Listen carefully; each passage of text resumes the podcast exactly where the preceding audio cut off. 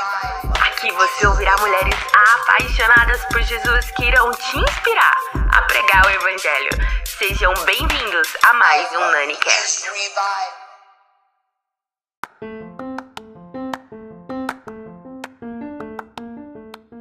Olá, bem-vindo a mais um NaniCast. Obrigada aí, galera, por você estar acompanhando. Estou muito feliz porque eu estou abençoando a mulherada, muito testemunho. E hoje eu convidei uma amiga muito especial. Ela é ex-atleta profissional, porém é bivocacionada, treinadora esportiva. Ela é líder do Ministério Profético de Jovens na igreja dela e também lidera grupos pequenos no ministério em qual ela serve, a igreja que ela serve. Ela é co-escritora do livro Sua Saúde Importa, do pastor Carlito e da pastora Leila Paz, lá da igreja da cidade, publicada pela Rede Spire. Então seja bem-vindo, Maria! Muito bom estar aqui com você, Nani honra demais. Que vai ser um bate-papo incrível. A honra é minha, amiga. Me conta, me conta, a gente convidou você para o podcast, porque eu conheci você, foi uma honra conhecer você no, nessa trajetória, no meio da pandemia, na verdade. Você é uma mulher que me inspira bastante a pregar o evangelho, a ser de uma forma muito simples. Então, vamos começar o nosso podcast. Queria que você compartilhasse um pouquinho do seu testemunho, da sua trajetória aí. Bom, bom demais. Então, eu me converti há mais ou menos uns nove anos, nove anos atrás, né? Eu era atleta profissional, assim como a Nani falou, né? Nadei durante muito tempo, seleção paulista, seleção brasileira. Nasci em berço católico, mas não vivi uma vida próxima ou íntima com Deus, né? Nesse tempo. Então, através de um convite, né? Eu tinha acabado de terminar um relacionamento super difícil, relacionamento super codependente. Né, então, nessa época, eu já estava parando né, de, de nadar, eu estava no meu último ano, praticamente no meu último ano de faculdade, já iniciando os meus estágios. E eu bebia muito, né? Eu saía, balada, tinha uma vida bem, bem distante daquilo que, que Deus tinha para mim, com certeza. Mas um dia, né? Eu terminei esse relacionamento muito difícil, foi um processo bem complicado para mim, um relacionamento bem codependente, bem destrutivo. Então eu me afundei de novo, né, na bebida, nas festas, nas baladas, até que um dia eu lembrei de um convite de uma aluna que era da igreja da cidade, que é da igreja da cidade, e ela fazia aula comigo nos meus estágios e ela tinha já me convidado algumas vezes para conhecer a juventude da igreja da cidade. E eu lembrei desse convite, né? Acho que o Espírito Santo me fez lembrar e eu decidi, né? Em um dia, a minha mãe também já ficava na minha cabeça para conhecer a igreja, para voltar, né? Para caminhar com Jesus. Minha mãe já era convertida nesse tempo. Então decidi visitar a igreja da cidade, né? Um domingo de manhã. Lembro como se fosse hoje o dia da minha conversão. Então eu tinha meio pavor, né? De, de evangélico, para ser muito sincera. Eu tinha aversão a quem andava com Bíblia, a quem era frequentador de igreja, quem falava de Jesus o tempo todo, a quem orava na mesa para almoçar. Então, só que esse dia, né, eu acredito que conduzida pelo Espírito mesmo, eu, eu decidi visitar essa igreja no domingo de manhã. Mas para que minha aluna não me convidasse mais, né, para que ela não me chamasse mais para ir na igreja.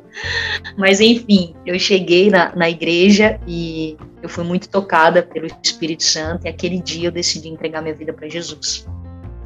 Então foi muito, foi muito poderoso para mim. Eu fui para casa sem entender muito o que, que eu tinha feito, né, o que era de fato aquela decisão. E aí eu entrei numa jornada logo após a minha conversão de 40 dias, lendo aquele livro Uma Vida com Propósitos. E nesses 40 dias eu, eu comecei a perguntar e a questionar Deus se ele realmente existia.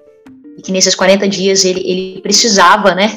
Ele precisava se mostrar para mim, ele precisava realmente mostrar para mim que ele existia, que ele falava com as pessoas. E eu não queria ouvir ele de outras pessoas, eu queria ouvir ele mesmo falando comigo. Então, nesses 40 dias, eu tive vários encontros, né, com Deus, até o 13 terceiro dia, Deus não falava nada, ou ele falava e eu não ouvia, e eu comecei a questionar mais ainda, eu falei, Deus, mas será que o Senhor existe mesmo? Eu comecei a falar, o Senhor vai ter que me mostrar que o Senhor está vivo, né, que o Senhor realmente... E aí, no 13 terceiro dia, eu tive um encontro com o Espírito Santo, eu lembro até hoje, foi no meu quarto, foi a minha primeira experiência com Deus, com o Espírito Santo, e a partir daquele dia, né, eu, eu acredito que foi a minha conversão. E aí, de, desde então, né, eu estou na igreja da cidade. No início, claro, muitas curas, muitas transformações, passei por muitos processos, né, de cura devido a várias áreas de recuperação, desde a minha infância, adolescência. Né, então, foram dois, três anos aí de muita intensidade, né, para corrigir meu caráter, corrigir minha postura, né, e realmente entender o que, que era se relacionar com Deus, que, quem era Jesus, né, eu não sabia quem de fato ele era, só sabia algo mais como religião mesmo, mas não tinha realmente um relacionamento com ele. Então, esses três anos de igreja foi muito profundo para mim, né? Claro que, que teve alguns deslizes nesse início, não foi fácil, né? Sair de uma vida completamente distorcida, né? De Deus, sair daquele contexto, né? Que eu vivia, né, totalmente desapegada à palavra, totalmente voltada né, para noitada, balada, é, bebida, droga, essas coisas, e, e para mim foi um contexto muito grande, né, sair disso e realmente decidir caminhar com Jesus. Então foi um processo de transformação longo, né, então acredito que três, quatro anos ali de conversão, eu decidi entrar no discipulado muito profundo, umas discipuladoras, né, a discipuladora que eu tinha na época me convidou para fazer um voto né? E esse voto né, exigia de mim que eu, eu me rendesse mesmo é, e me separasse completamente para Deus em todas as áreas, o que para mim era muito difícil na época.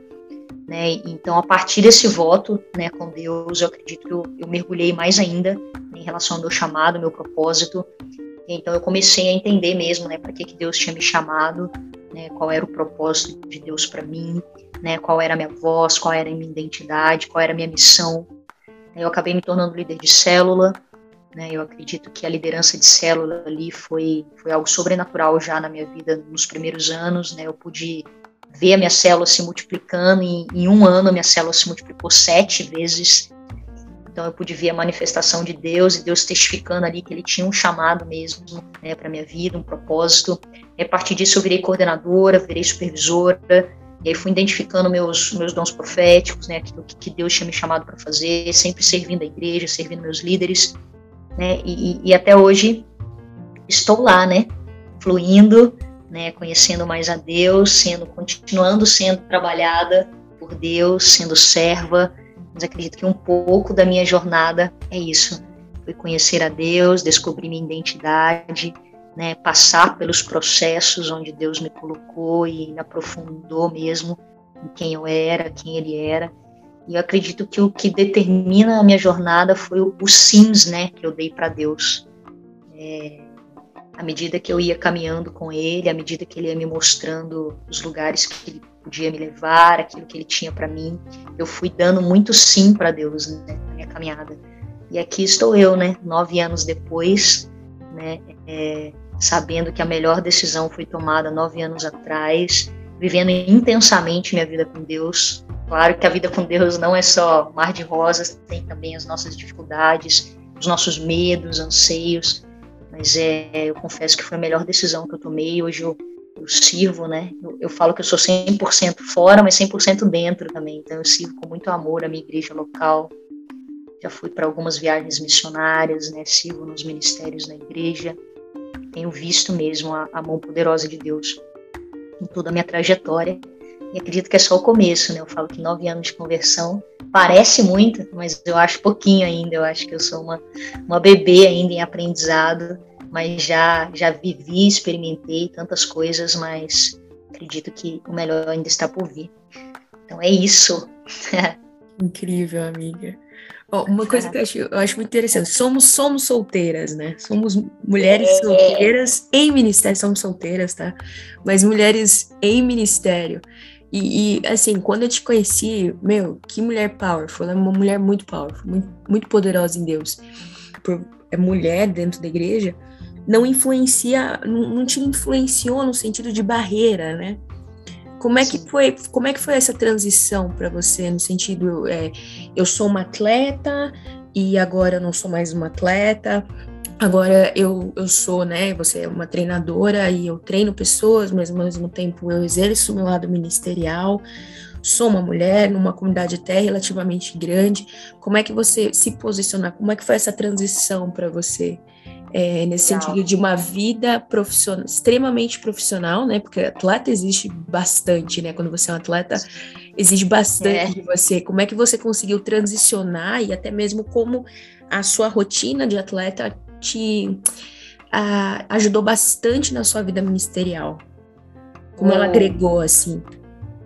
Boa pergunta demais. Eu acredito que foi natural, né? Eu, eu quando eu me converti, eu já estava no finalzinho ali da, da minha carreira, né? Eu já estava meio que entregando o maior, como a gente fala na natação.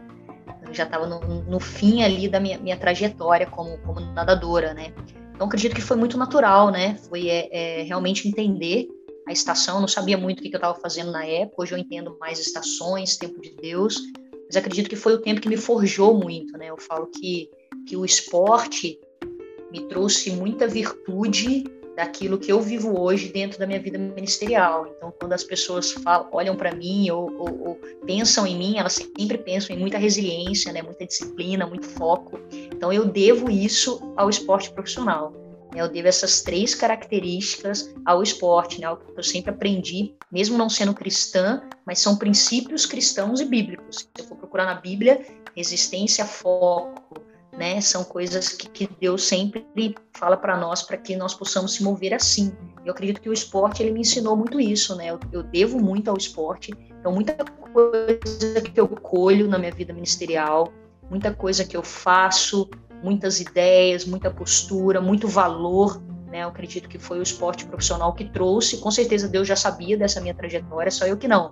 Eu sabia que eu ia ser atleta, que eu ia um dia entregar a vida para ele, que eu não ia nadar mais, mas porém eu ia servir né, a igreja, e ele sabia que esses valores né, aprendidos em tanto ano, tantos anos de profissão, foram quase 12 anos aí nadando, né, profissionalmente falando, iriam né, me ajudar e formar quem eu sou hoje, né, e acredito que, que uma coisa foi completando a outra de forma muito natural e orgânica, né, e eu entendendo, né, as estações de cada coisa, e eu falo, né, hoje ministério tem tudo a ver né, com vida disciplinada, com resiliência e com foco. A vida com Deus tem a ver com essas três, com esses três princípios. Então é algo que eu carrego muito forte e acredito que é o que me sustenta hoje na minha caminhada, porque a gente sabe que a, é, a vida com Deus ela não é uma corrida de velocidade, né? Ela é como se fosse uma maratona. A gente está aqui para ser trabalhado, então a resiliência é algo que a gente precisa para realmente seguir, fazer aquilo que que Deus espera de nós. Então foi muito natural, né? Muito tranquilo. Eu fui entendendo as coisas e deixando algumas e assumindo outras coisas, ministerialmente falando. Nossa, que, que é, é, muito, é muito legal, realmente. É, quando eu vim do campo missionário, né, e disciplina e resiliência é uns dois pontos. Acho que para mim pega muito resiliência, né? Que a, a, principalmente o, o, o público que eu trabalho, meu, é muita história pesada. Acho que até com você, por ser discipuladora, né? Quando você discipula Sim. pessoas, você é muito ouvinte de muito, absorve muita coisa, né? E você aprende também a ser resiliente. E, e, e às vezes eu fico pensando, né? Quando eu voltei do campo, amiga, eu fiquei pensando assim, né? Tipo, até, até o motivo de eu fazer desse podcast foi uma, uma amiga minha, que ela é missionária, né? Tem aí um coração bem missionário. E ela falou, Nani, é, carece, né, de, mission, de, de mulheres. Então, essa minha amiga, ela falou assim, Nani, eu careço de referências de mulheres que estão aí em vidas ministeriais e algumas delas até solteiras, né? E eu falei, é verdade. Eu falei, mas eu conheço muita gente, né? Tem a Maria, tem, tem a Estherzinha, tem várias outras meninas que eu quero trazer. E eu fiquei pensando, falei, ué, por que não dá margem para isso? Só que aí, o que, que eu peguei um dia, amiga, pensando? Vamos, espero, não sei se você vai concordar com esse pensamento, né? bora. adoro, bora adoro, pensar gente. junto, bora pensar eu adoro a Maria, porque a Maria ela faz vários confrontos com os meus pensamentos. Ela é uma amiga que me confronta diária, tipo, sempre quando a gente tem um papo, ela sempre me confronta. Eu acho que até essa, essa virtude que ela tem por, por ser esportista, tudo de confronto, é, eu acho que ajuda bastante até na parte de confrontar coração, pensamento, ela é muito boa nisso. E é o é dom mesmo da garota. eu, go, eu, go, eu gosto do confronto, Nani. Eu acho que assim, hoje eu estava lendo a, a, palavra e eu comecei a pensar, né? É, a palavra ela não serve só para massagear nosso ego, né? A palavra ela serve para nos rasgar, né? Então eu lembro que quando eu era confrontada pelo meu técnico, por isso que eu falo que muita coisa eu aprendi do esporte, quando eu era confrontada pelo meu técnico né, em relação a algum tipo de resultado, ou a treino, ou até minha postura mesmo em relação à competição, eu, eu trago muito para minha vida ministerial hoje, né? Claro que existe confronto, ele precisa ser feito com amor, né? Claro, Jesus ele confrontava seus discípulos, mas com amor, né? Com honra, com respeito, mas existia o confronto. Então, o confronto é aquilo que libera o melhor de nós, né? Se nós não formos confrontados, né, nos nossos pensamentos, nas nossas ideias, dificilmente a gente vai ter mudança, né? Dói um pouquinho no início, confesso, né? Nunca é fácil ouvir ser confrontada, mas acredito que é, é o primeiro passo para a mudança, né? Para mudança de mente, né? Romanos 12, 2. É, é, é, muito isso. E, e aí eu tava, eu tava, pensando, né, que, que às vezes ah, tem, eu conheço muita menina que é, quer participar de ministério, quer estudar, ou até mulheres casadas, né? É, que querem ter essa vida ministerial, mas não sabem como. E eu vi que, principalmente com solteiros, seja mulher, seja homem, a, a palavra fala, né? Tipo, solteiros, cuida das coisas do Senhor.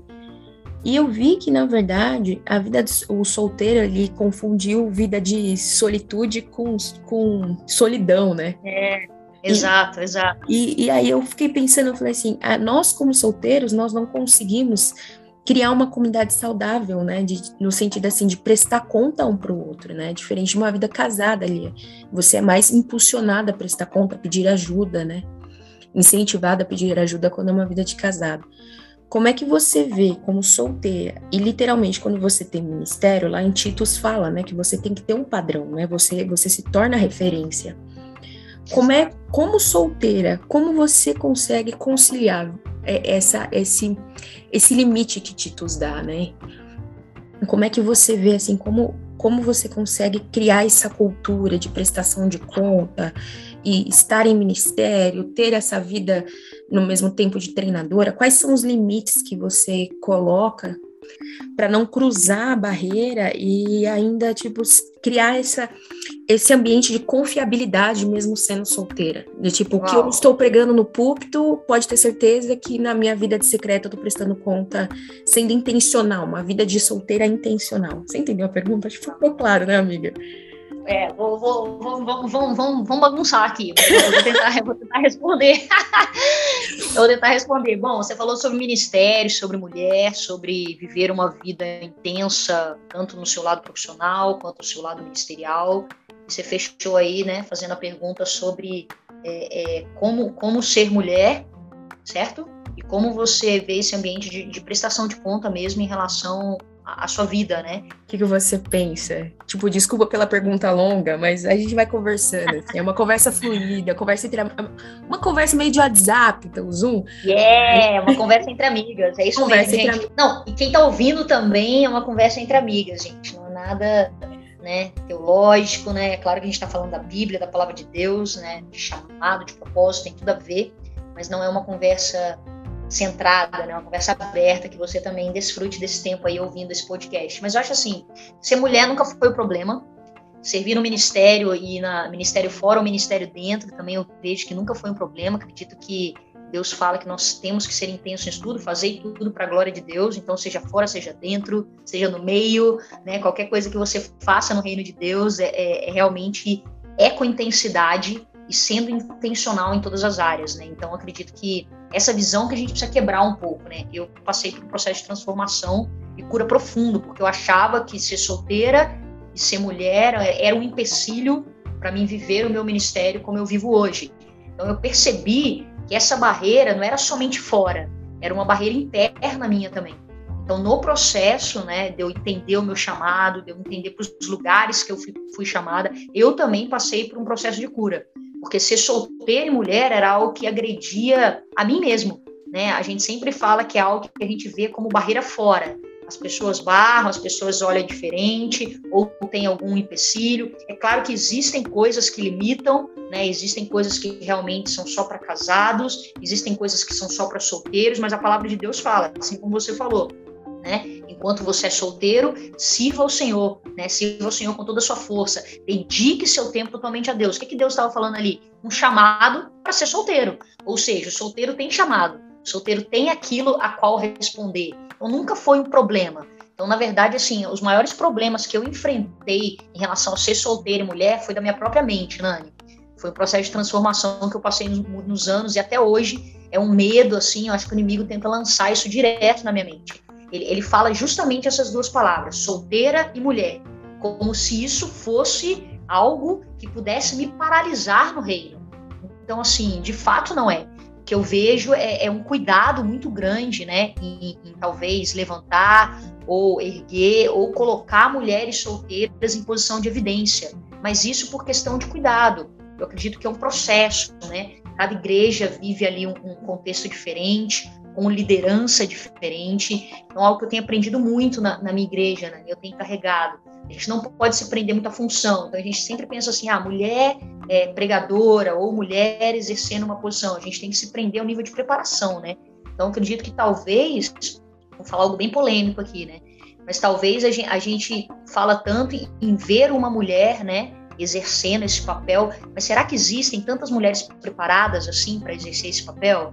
Então, assim, é, é, eu acredito que tenha muitas, mas assim, é, a gente precisa quebrar esse padrão de ser solteira e mulher como se fosse uma barreira. Realmente nós abraçarmos o nosso ministério e esperar que Deus, né, abra o lugar que Ele quiser abrir no tempo que ele quiser abrir, da forma que ele quiser abrir, e nós vamos continuar cumprindo né, o nosso propósito, sendo solteira e mulher. Então, quando eu entendi né, o que Deus tinha me chamado para fazer, eu, eu, eu busquei, né, você falou sobre intencionalidade, em prestação de conta, quando você é casado, né, você se priva ali de algumas coisas, o, casamento, na verdade, ele te protege de algumas coisas, principalmente nas áreas de sexualidade, nas áreas que algum solteiro possa ter mais dificuldade. Então, acredito que a intencionalidade do solteiro precisa ser em ter uma vida realmente reta diante de Deus, independente se ele é solteiro ou casado. Então, ele ter uma vida diante de Deus reta e ter pessoas, mentores e um caminho onde ele vai seguir.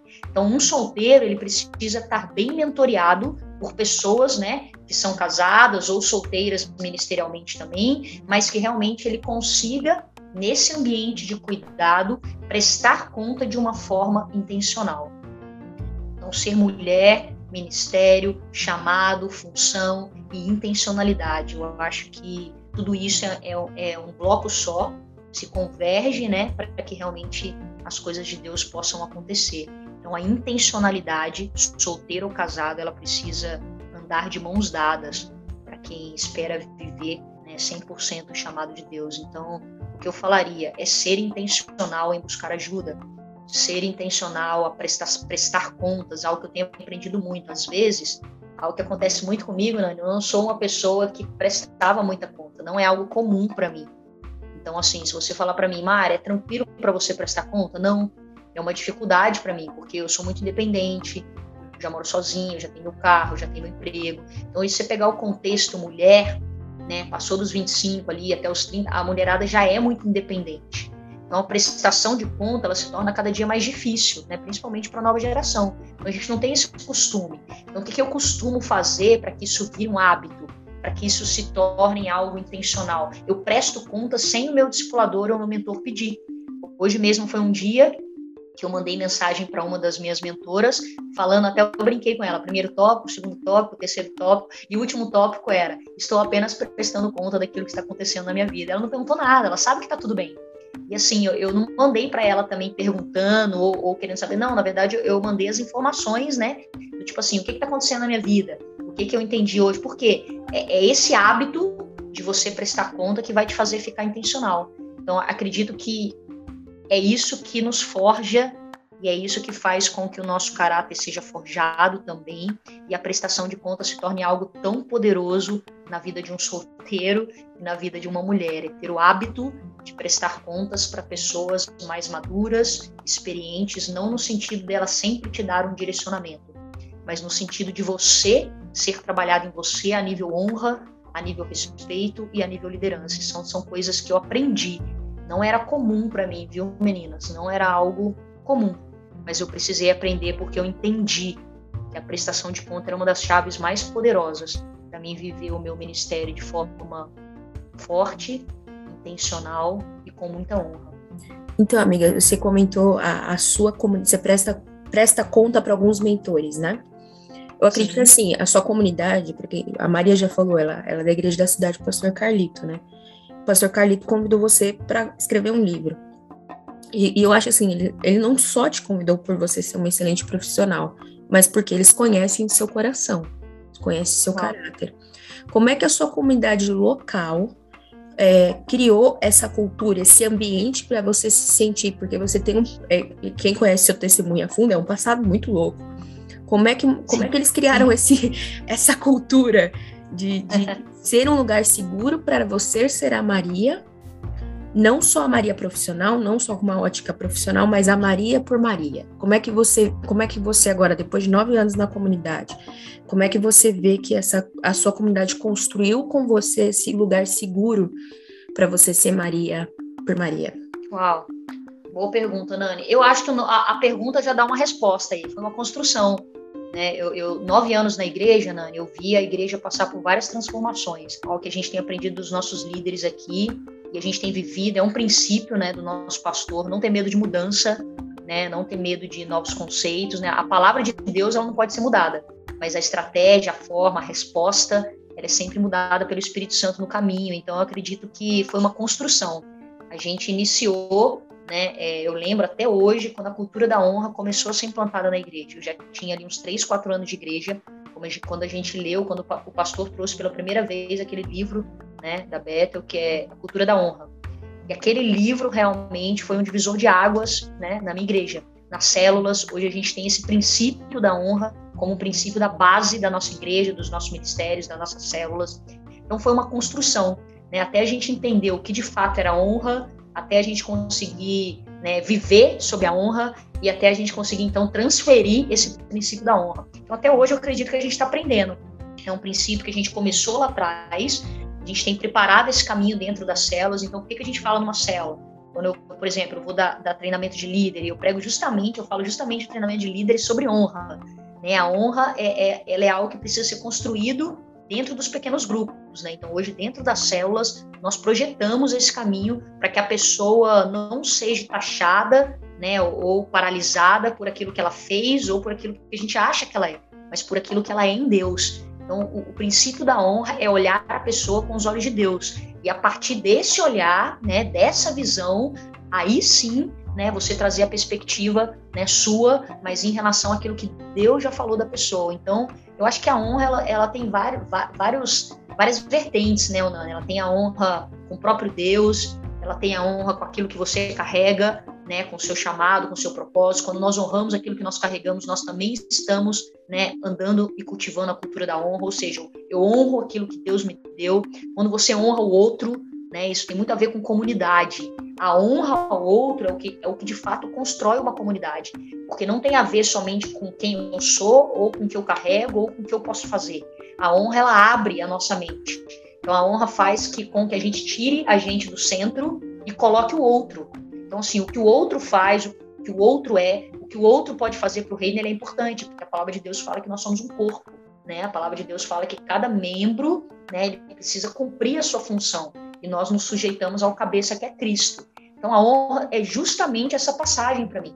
Quando nós honramos a todos de forma igual, não, não tendo posição. Honra não tem a ver com posição, honra é um princípio bíblico. Nós honramos a todos à medida daquilo que Deus vê sobre a pessoa. Então, a comunidade forte e saudável, ela precisa ser criada, assim como eu tenho aprendido, sob a cultura da honra.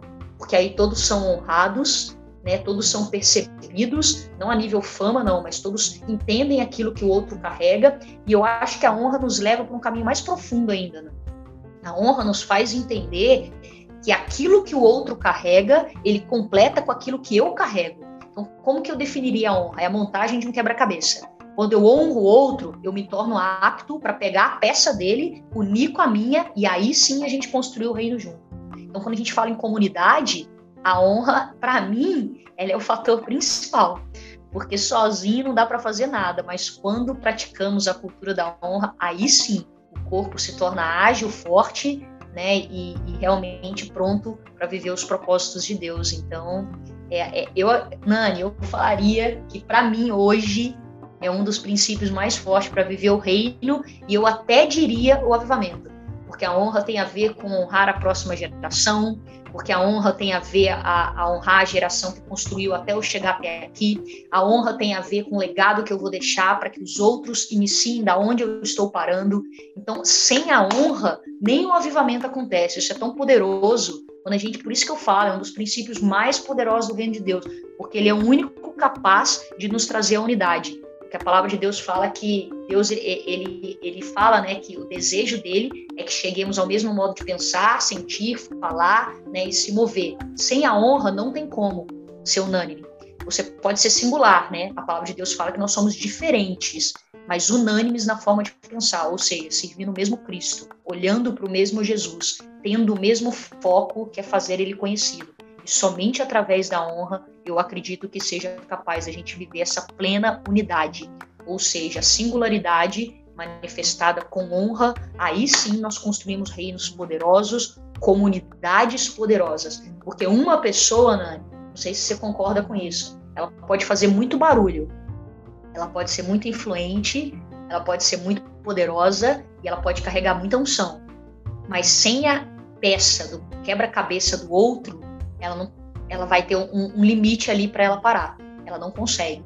E às vezes a falta de honra nos limita de pegar aquilo que o outro carrega e transformar isso numa potência do reino. Então a falta de honra ela pode travar né, um mover de Deus na terra, na igreja ou dentro de uma comunidade. A, a, a, ao contrário disso, a honra pode destravar. Porque quando todas as peças do quebra-cabeça são juntadas, aí sim, aí sim nós somos capazes de fazer um alvoroço, né? Aí sim, aqueles que chegarão e farão alvoroços, né? Comunidade, comunidade, comunidade. Acredito que é isso. E, e, é muito interessante você trazer é, esse ponto de vista, amiga, porque tem, eu lembrei de um provérbio africano, eu acho que quando você tá sozinha, você vai rápido, mas quando você tá com pessoas, está com, com uma equipe, né, você vai longe.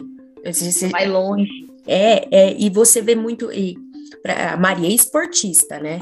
É excelente esportista. E, e para quem não sabe, o seu irmão chegou aí para Olimpíadas, né, da Rússia, né? E esse ano parece que a gente. Hã? Ele foi para um campeonato sul-americano na Rússia o campeonato sul-americano. Então vamos corrigir. É, ele foi campeonato. Não, acho que ele foi uma Copa do Mundo. Copa do Mundo na Rússia? É, sul-americano não. Sul-americano na Rússia não, não, deu certo, né, gente? Na verdade, ele foi para uma Copa do Mundo na Rússia. então, e, e, a gente viu muito esse ano, né? Muito, parece que houve uma, um, monte de atletas durante a Olimpíadas aí de Tóquio que conseguiu vencer, e a maioria era cristão, principalmente brasileiros, assim. Que até uma atleta que a gente estava vendo outro dia, essa semana no Instagram, estava comentando com a Maria antes do podcast, a menina, assim, antes dela saltar, ela estava num, num momento de adoração tão profunda que eu falei assim, meu, parece que ela estava na igreja antes de saltar. Como é que você. E isso também parte, parte muito do princípio da honra, né? Porque é, quando eu já joguei basquete, participei de campeonato, sou baixinha, mas já fiz isso, gente, acredite. Antes de eu migrar. migrar. Meu Deus, já jogou basquete? Amiga, joguei entre dos, dos 10 aos 15. Aí dos 15 eu migrei. Essa, pro... essa foi novidade para mim, né? eu, era, eu, eu, eu era armadora. E aí eu migrei pro, pro handball e aí eu quebrei o braço. Aí eu tive que desistir da minha carreira de esportista e fui para minha carreira de artista. Tudo com isso, mas eu fiz. Aí agora, aí você transicionou também, né? Transi... De atleta, carreira de artista. E uma baita artista. Meu Deus. Passa, passa da unção aí, passa da unção. E, e, tem esse princípio da honra, né? De honrar. E, e quando você está jogando para você ser um bom é, esportista, principalmente quando você joga em equipe, é, se você jogar muito individualmente, você pode atrapalhar, atrapalhar a equipe, né? E isso também é muito princípio Exato. da honra. Então, como é que você vê que justo esse ano, assim, parece que teve um salto de atletas cristãos e todos, assim, apontavam para Cristo sempre com a mesma frase, é para a glória de Deus. Como é que você vê essa mudança e a gente está nesse movimento de avivamento, tudo? Como é que você consegue ver um avivamento no esporte? Como é que é a sua visão em relação a isso também? Uau, pergunta incrível, todas incríveis, mas essa estigou meu coração. Outro dia me fizeram uma pergunta também, né? Tem, tem a ver com isso, né? A pessoa me perguntou é, se, se, se eu acredito que o avivamento é para uma geração específica, de idade. E tem tudo a ver com o que eu vou falar agora. Deixa eu ver onde eu quero, onde eu quero que vocês entendam aqui, onde eu quero chegar, porque esse pensamento é muito poderoso. É só a gente olhar a palavra em Atos, né? Quando a gente olha Atos, né, que o derramamento do Espírito Santo, né, vai vir, ele fala sobre todos os povos. Todos os povos significa que toda geração que estiver viva em uma certa data, quando o avivamento vier, ela faz parte do avivamento.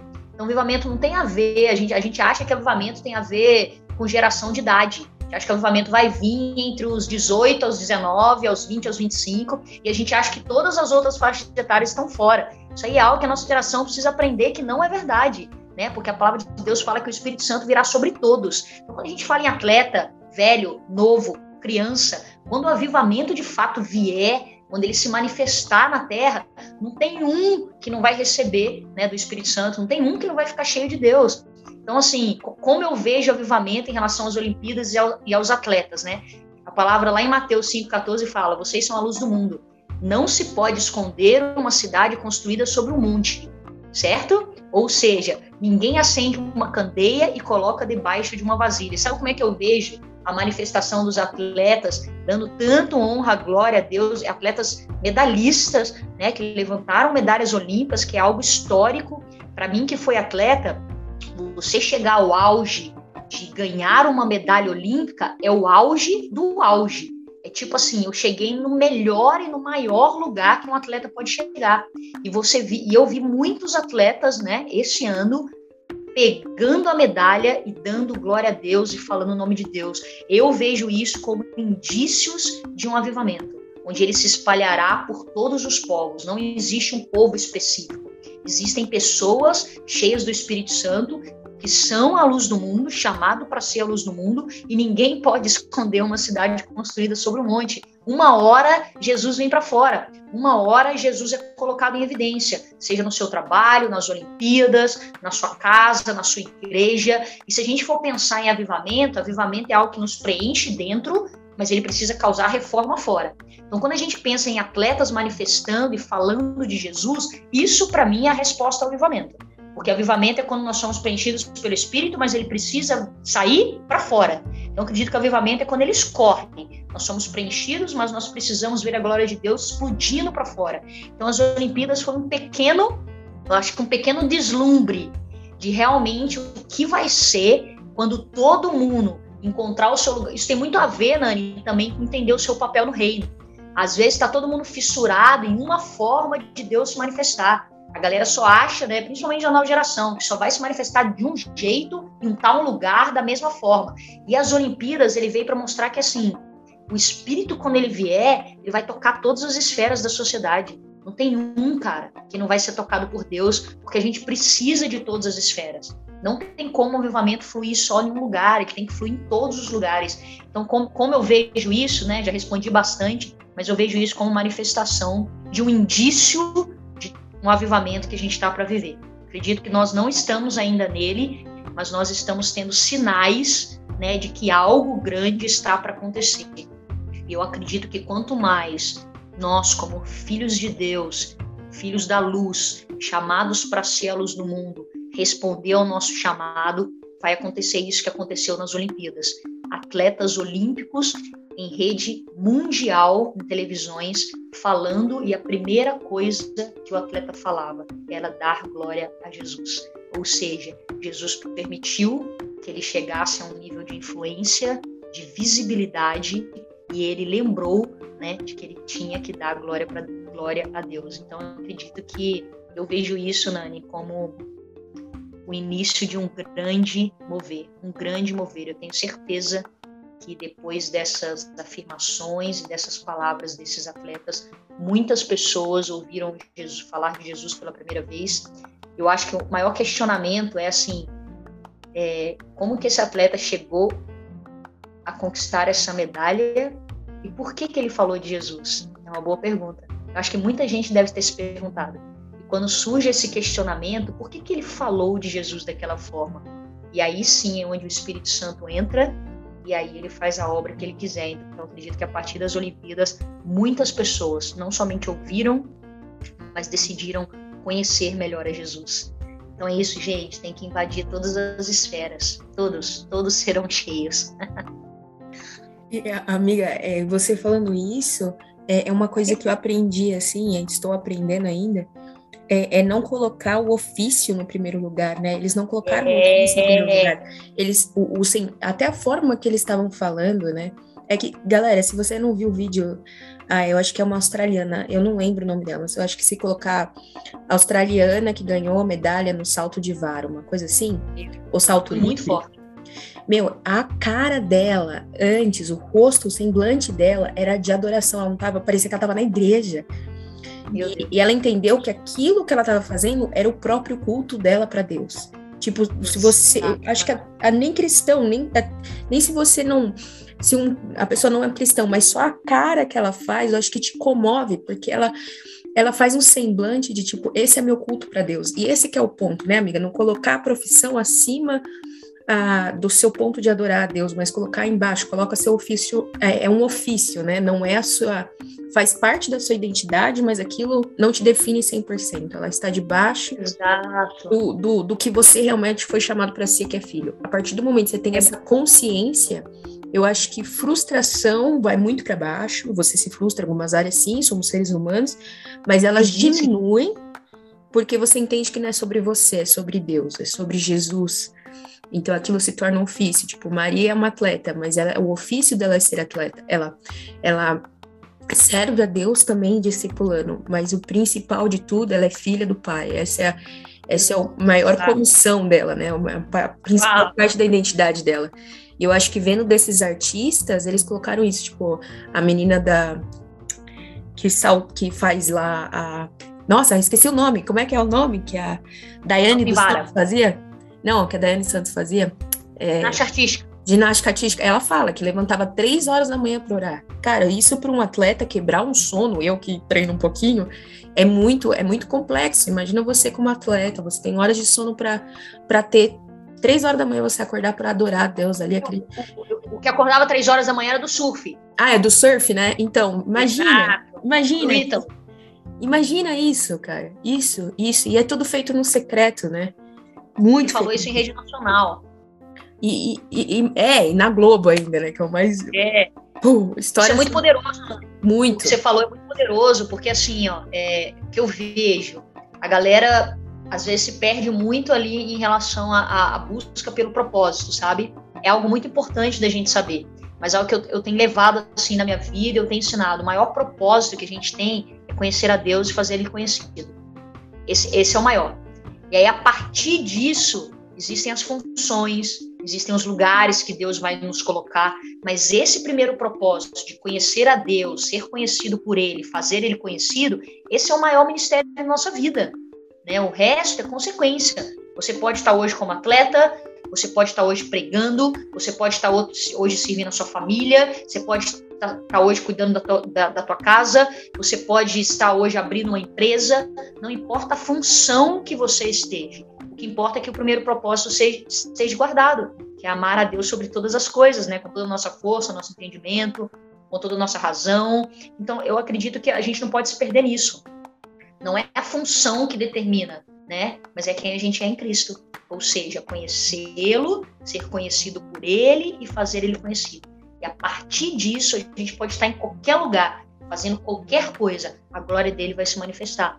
É isso que a gente viu na vida dos atletas. Eles entenderam que, assim, cara, eu não preciso estar lá na igreja, né, pregando ou em cima de um culto ou exercendo um ministério dentro da igreja. Meu ministério também é fora. Então, o ministério dele de ser atleta, de ser esporte, é o ministério. É o que Deus deu para ele para manifestar a glória dele. Então, assim, isso é, é importante demais a gente ter essa consciência no reino, porque aí sim vamos ter pessoas poderosas dentro da igreja, né, que precisamos de chamados né, integrais, mas vamos ter pessoas que manifestam a glória de Deus em todas as esferas da sociedade e com muita autoridade, muita relevância e muita influência. Foi o que a gente viu, né? Quantos quantos milhões de pessoas ouviram o testemunho desses atletas? É incalculável.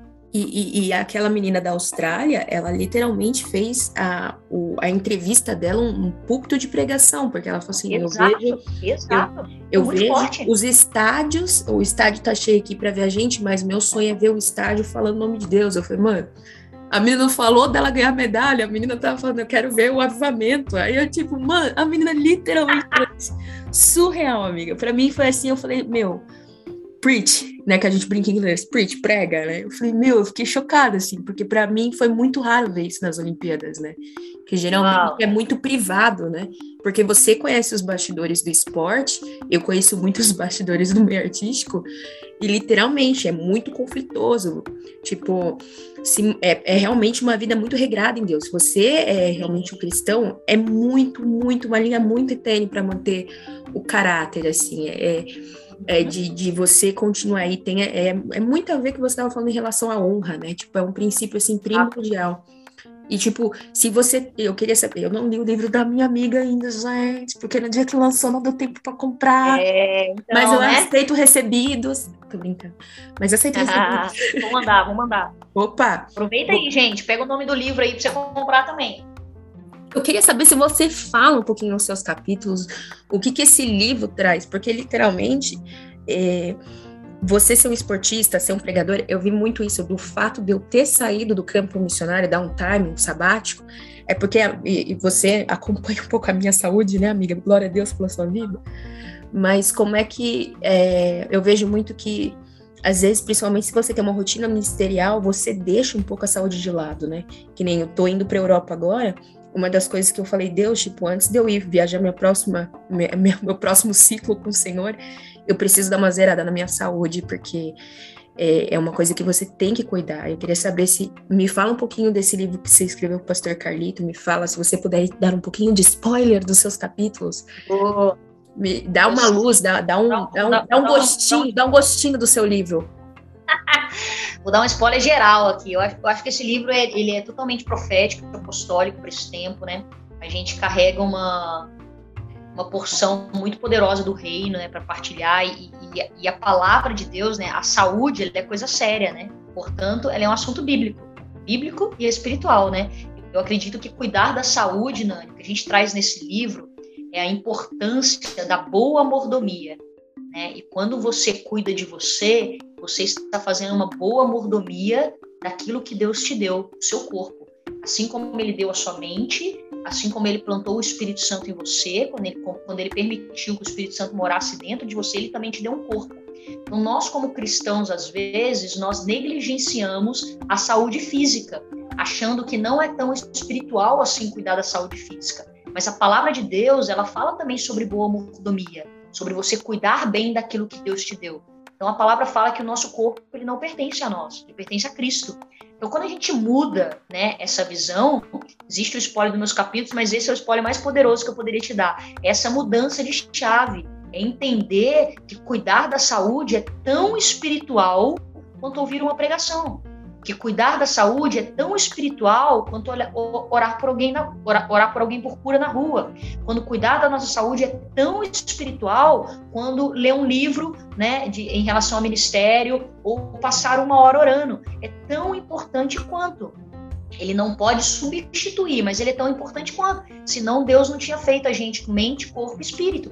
Ele tinha feito a gente só com mente e espírito. Não, ele fez a gente com corpo. Né? Lá em, em, em 3 João 2 fala, amado, Oro para que você tenha boa saúde e tudo lhe corra bem, assim como vai bem a sua alma. Então, nossa saúde, nossas emoções, né, nossa mente, elas são presentes dos céus. Nós devemos zelar por eles neste mundo tão desafiador, né? Ou seja, cuidar da nossa saúde tem sido uma tônica, né? Cada vez mais presente no nosso mundo. Então, nós queremos, é, no livro, na verdade, nós queremos a desafiar o leitor a ele entender que saúde é um assunto integral, né, que envolve nosso corpo, nossas emoções, nossa mente, nossa espiritualidade. Ou seja, quando nós falamos em maturidade em Cristo, né, em ser maduro em Cristo, envolve também todas essas esferas. Né? Então, acredito que quando nós entendemos isso, nós começamos a passar e a dar mais valor para a nossa saúde.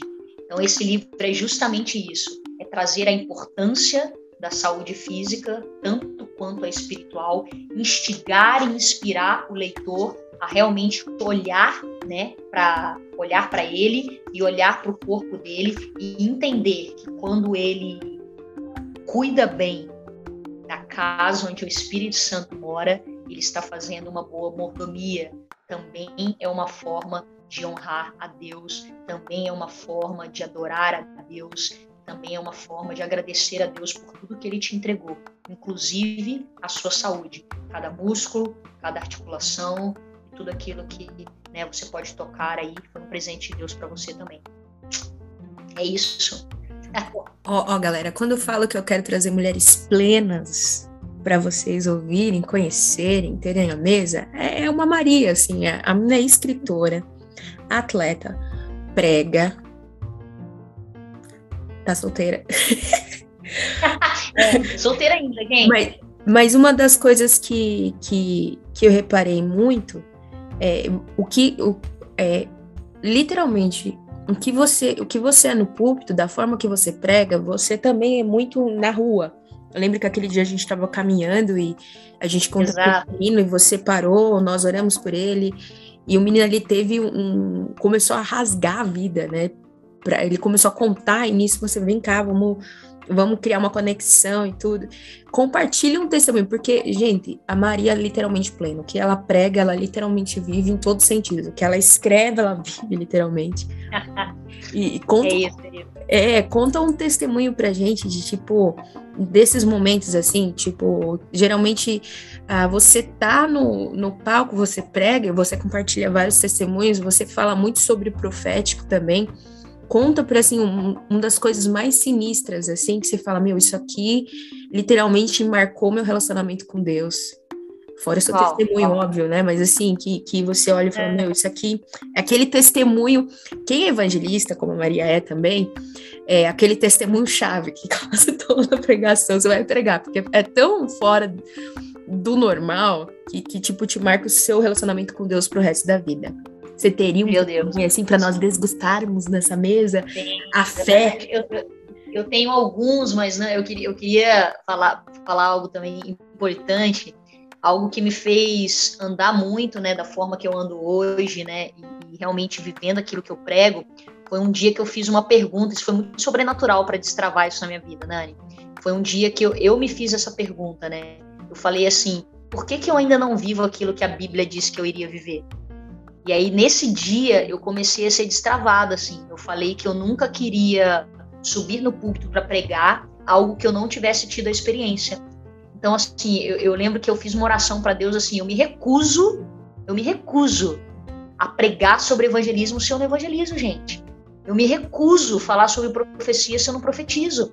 Eu me recuso a falar sobre avivamento se eu, se eu não estou disposta a ser avivada por Deus e realmente ver sinais e maravilhas. Eu sei que é meio questionador e confrontador, mas foi onde que eu, eu, eu virei uma chave, assim. E aí, então, há, há alguns anos eu comecei, né, a, a, realmente, tenho medo até hoje, né, de parar, me sinto envergonhada até hoje, confesso que o espírito tem que dar uma empurrada às vezes, mas eu tenho aprendido a caminhar no risco, né, então, testemunhos, Nani, meu Deus, tem alguns, né, mas um muito impactante foi da história de uma menina eu estava numa viagem, né? E, e eu estava numa viagem com umas amigas.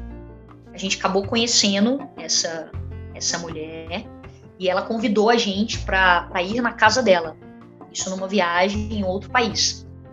E a gente decidiu ir. E quando, quando eu ia para a viagem, eu sempre levava livros, eu sempre levava esse livro Uma Vida com Propósito, porque foi um livro que me marcou muito. Então, eu sempre levava esses livros em branco, com alguma dedicatória ou com uma palavra profética. E aí, ali eu sabia que era Deus conduzindo. A gente conheceu a mulher, né, e a mulher convidou a gente para tomar um café na casa dela, algo muito sobrenatural, assim. E a gente orou, eu entendi de Deus que era para ir, claro que com muita cautela, muita sabedoria, nunca vá sozinho, ore, peça, pergunte a alguém, mas eu sabia que o Espírito Santo estava se movendo ali. Então a gente foi, né, a gente foi para essa casa, né, com, com essas outras amigas e conhecemos essa família. Né, em outro país, de uma outra forma, nós tivemos a oportunidade de orar por essa família. Essa família estava afastada de Jesus, né, tinha, tava, estava muitos anos, né, vivendo distante dos caminhos do Senhor, e nós pudemos ali então orar, essa família se reconciliou com Deus, eles foram curados ali, né, ela foi, ela foi curada ali de dor física naquele momento, e foi algo muito sobrenatural para mim. Eu estava em outro país, né, a gente estava fazendo outra coisa, mas a gente acabou conhecendo essa mulher na fila, essa mulher convidou a gente para visitar a casa dela, e nós então decidimos, né, se arriscar fomos lá, acabamos fazendo amizade, relacionamentos, tivemos ali então uma família inteira retomando para o Senhor. E até hoje nós mantemos contato, eles estão firmes, né, na igreja, voltaram para o chamado. Então isso foi um testemunho muito impactante também. Há uns meses atrás também eu estava almoçando em um restaurante e a, a mocinha que serviu o restaurante, ela veio servir na minha mesa e Deus me deu uma visão né, sobre ela. E no momento que ela estava ali, eu, eu não entreguei. Né, eu fiquei meio sem graça, falei se era aquilo mesmo. Sempre aquele momento, tá, gente? Quando a gente fala conta assim, a gente acha que a gente é sempre apto a entregar. Não, não. A gente também tem medo, a gente também tem vergonha, a gente também precisa ser induzido pelo Espírito. E eu não entreguei ali a, a, aquela visão, eu não falei nada com ela. E aí eu fui para a fila né, do caixa e eu, eu, lembro que eu fiz uma pergunta para Deus. Aí eu falei, pergunta não, na verdade eu, eu, desafiei quase Deus falando assim, bom Deus, se é uma visão do Senhor, se é uma visão do Senhor, que essa menina, a menina estava servindo, que essa menina vem agora para o caixa. Cara, e foi questão de dois minutos. A menina que estava servindo, na minha vez de passar no caixa, elas trocaram de posição. A menina que estava no caixa foi servir e a menina que estava servindo entrou no caixa. Ou seja, era a minha vez de ficar de frente com ela de novo. E aí eu falei: bom, agora não tem jeito, cara. Agora eu preciso realmente compartilhar a visão que Deus me deu. Eu cheguei para ela, me apresentei, né? Perguntei o nome dela. Eu falei: olha, não sei se você vai acreditar, né? De forma muito simples. Não sei se você vai acreditar, não sei se você acredita em Deus, mas eu tive essa visão. E a visão era sobre o quarto dela. Deus me mostrou exatamente o quarto dela, até o que tinha pendurado na parede. E eu lembro até hoje que o que mais me chamou atenção foi um violão. Deus mostrou um violão pendurado na parede. Eu falei exatamente onde estava a escrivania, onde estava a cama, onde estava a caixinha de canetas e um violão pendurado acima da cama. E a palavra que Deus tinha me dado era justamente sobre isso. Ela havia pendurado esse violão há alguns anos, mas que ela sempre teve a vontade de cantar, né, de tocar, mas foi um sonho que ela pendurou na parede. E a partir dessa palavra, dessa visão, a menina começou a chorar no caixa, né, ela não se segurou. E a pergunta que ela fez é: como você sabia como era meu quarto? E aí eu respondi, eu falei: olha, na verdade eu não sabia mas foi o Espírito Santo que me revelou. E ali então, né, essa menina teve um encontro poderoso com Jesus, ela decidiu entregar sua vida para Jesus, né, eu pude fazer a oração com ela. Então, assim, tem muitos testemunhos, cara, mas esses dois, assim, esse fora do país, com a família retornando, esse com a, com a guria, né, através de uma visão. Então, eu, eu, eu falo sempre, né, gente, aquilo que Deus nos deu é para ser derramado, seja através de palavra de conhecimento, palavra profética, visão, então, algo que eu tenho me arriscado. Tem vezes que eu erro, tem vezes que, né, como diria, né, é, eu não tenho muito sucesso, né, mas muitas vezes Deus tem se manifestado de uma forma muito simples, né, então não precisa ser chique demais para manifestar a glória de Deus, é apenas você, né, ouvir Deus e, e liberar onde você está. Então esses dois, esses dois testemunhos me marcaram muito, Nani, foi algo muito poderoso. Tem um monte aqui para contar, né? Mas fica esses dois aí e fica um gostinho de quero mais aí. eu tava pensando agora, eu falei, gente, é, é, a Maria dá uns 10 podcasts, um só para falar de esporte, um só para falar é, mulheres em ministérios, um só para falar sobre é. profético. Nossa, é, pensa, é uma das mulheres mais incríveis que cruzou o meu caminho aí nessa, durante principalmente da pandemia, pandemia trouxe muita muita pessoa muito de Deus para minha vida. Foi um foi um tempo muito bom e você é uma delas, amiga. Ah, presente, mano. vamos viver vamos, vamos, viver muitas coisas malucas juntas ainda. Oh, glória e essa mulherada e essa mulherada que tá ouvindo também. E é isso que eu queria... inspirada nível gente, máximo. A gente tá terminando, eu sei que nós estamos terminando, nem sei quantos minutos já foram, amiga, porque tá mas eu queria saber assim, para a gente encaminhar para o nosso final. É como, como você. Eu não gosto de falar dica, porque só uma coisa meio de tipo etapas que a pessoa tem que cumprir, mas qual o pensamento que você que você traria, tipo, uma sabedoria, assim, é, é, o nosso público aqui é só tem homens que ouvem o nosso podcast, mas é, meu foco é muito tipo é inspirar a mulherada mesmo, né? Trazer essa mulherada para mesa para que elas sejam mulheres fortes aí, se é casado ou não casado, ou quando casar, literalmente tem aquela coisa de eu estar submissa sobre o meu marido, é, sobre a missão do meu marido, mas você ser uma mulher forte do lado do seu esposo, como solteira, já começar a cultivar isso, né? Ser uma mulher forte já como solteira, realmente é, servindo o Senhor plenamente, né? Vivendo nessa plenitude do Senhor. Qual, quais, quais são as sabedorias que você traz, assim, tipo, eu tenho chamado para pregar, né? Eu sei que, que eu tenho um chamado para propagar o evangelho mesmo na frente, uma vida ministerial, ou eu tenho uma, eu, eu sou bivocacionada, como também é o seu caso.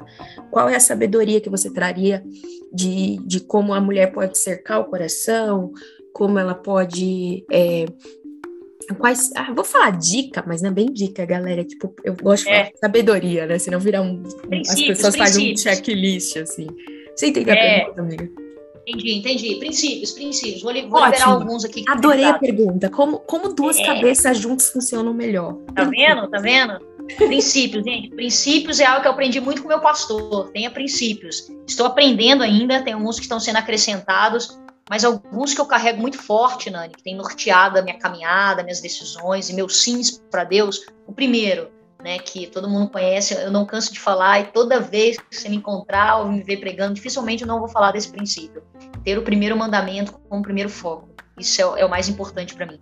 Amar a Deus sobre todas as coisas, com toda a tua força, com todo o entendimento, com todo o teu coração. Segundo, você precisa manter o fogo de Deus aceso em você. Não deixe ele apagar de jeito nenhum. Quando você perceber que ele está apagando, pelo amor de Deus, corra para alguém que está queimando por Jesus, mergulhe na palavra, busque adoração, mas não deixe o fogo apagar. Esse negócio de, ah, aquela coisa que o pessoal fala que crente de primeiro ano é apaixonado. Eu sou nove anos convertida e é algo que eu falo para você. A mesma paixão, ou até maior que eu tinha por Jesus quando eu me converti, é igual hoje. Porque Deus me deu essa graça, claro, é graça de Deus, mas eu, eu também sou intencional em manter essa chama e essa paixão por Jesus acesa. Segundo, segundo não, terceiro, tenha pessoas experientes e mentores do seu lado para te direcionar, né, para te auxiliar, né, e para te ajudar na caminhada. Próximo, principalmente para mulheres, esse, viu, Dani? Vença o espírito da comparação e da competição.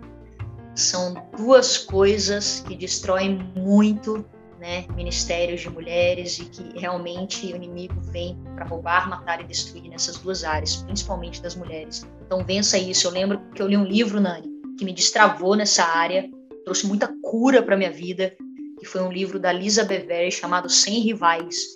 Eu confesso que antes do livro eu era uma Mari, depois do livro eu era outra Mari. Ali realmente Deus curou algo poderoso no meu coração que tinha a ver com competição, rivalidade, com comparação. Eu acredito que ali, né, eu, eu comecei a ver outra mulher com olhos de graça, né, com olhos de cooperação e de comunidade. Então, acredito que uma mulher que quer crescer ministerialmente, quer fluir nos dons, quer, quer manifestar o reino, quer liderar pessoas, quer discipular pessoas, vença isso e viva na total liberdade de quem você é, sem se comparando, sem competindo, e sem limitando aquilo que o outro carrega também.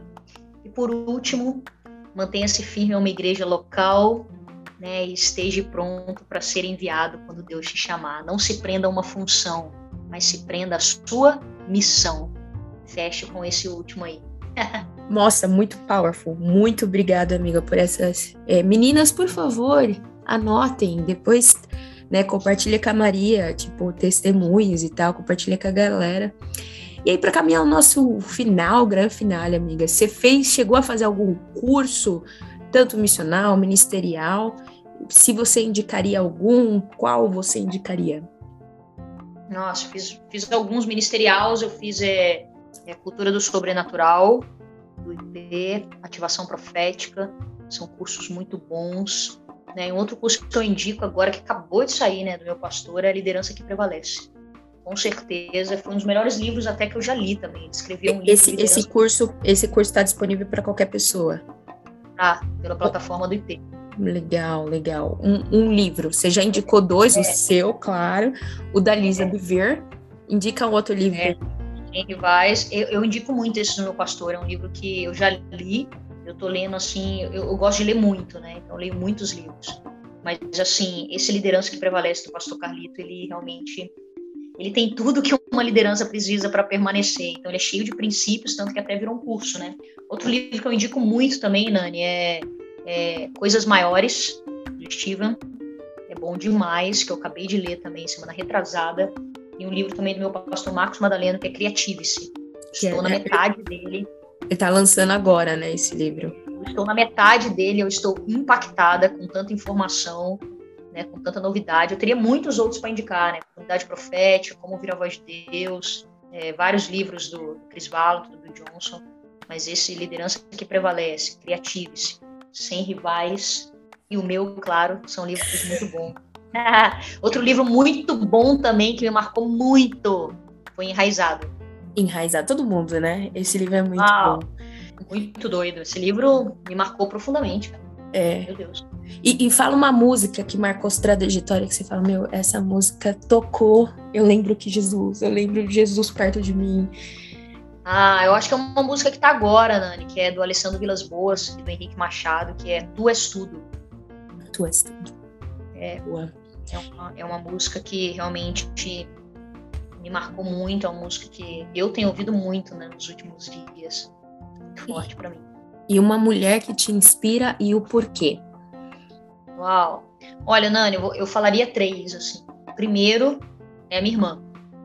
Ela não é famosa, ela não é visível, mas ela tem o caráter de Cristo e a forma como ela cuida da casa e da família dela realmente me inspiram e me ensinam a ser uma mulher melhor.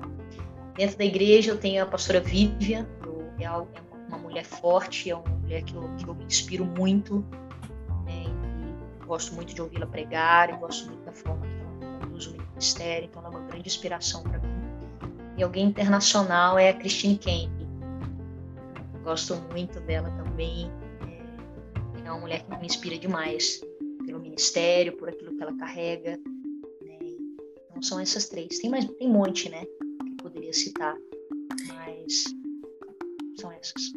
E aí, ô Maria Pregadora, amiga, para é. finalizar. Pregadora, artista, amiga, é plena, mulher plena. Sinônimo de é. mulher plena. Zoeira. zoeira demais, também. demais, gente, demais. Quem conhece Maria, quem conhecerá a Maria, acha que ela é muito séria.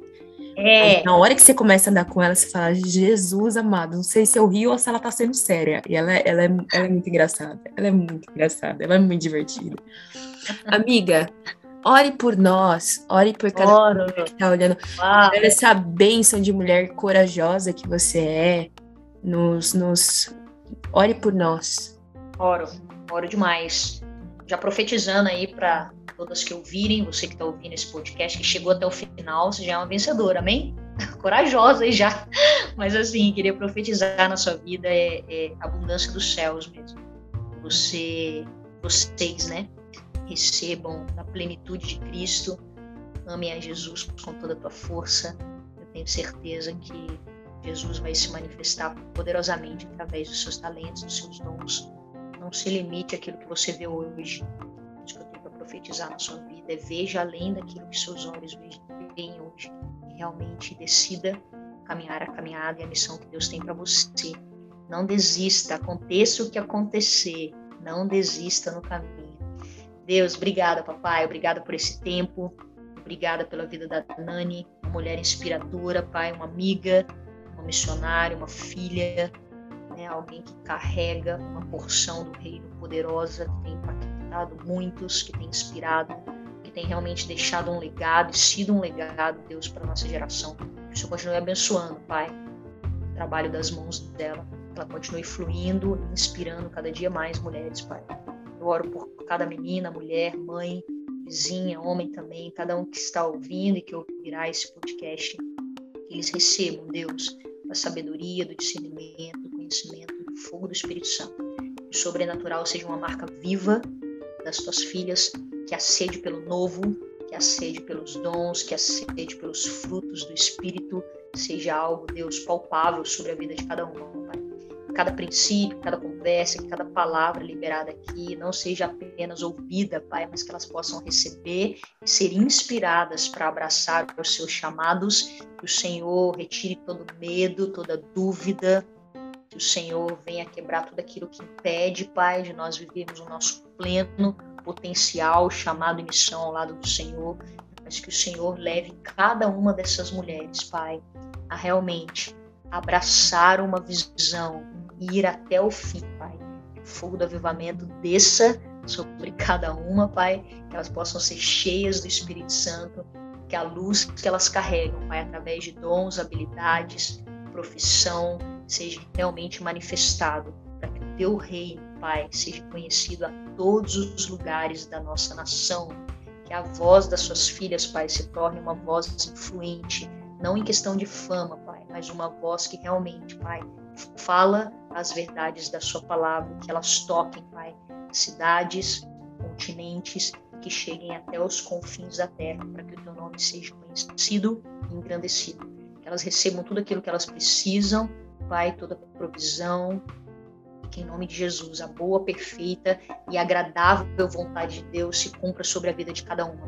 Compartilhe com as tuas filhas o fogo do Espírito Santo, que elas possam ser cheias, Pai, para manifestar, andar em curas, sinais, maravilhas e ousadia para pregar a palavra com intrepidez, abraçar o chamado e terminar a boa corrida. Eu oro e abençoo, Pai, cada uma das tuas filhas, em nome do Pai, do Filho e do teu Espírito Santo. Amém. E, hey,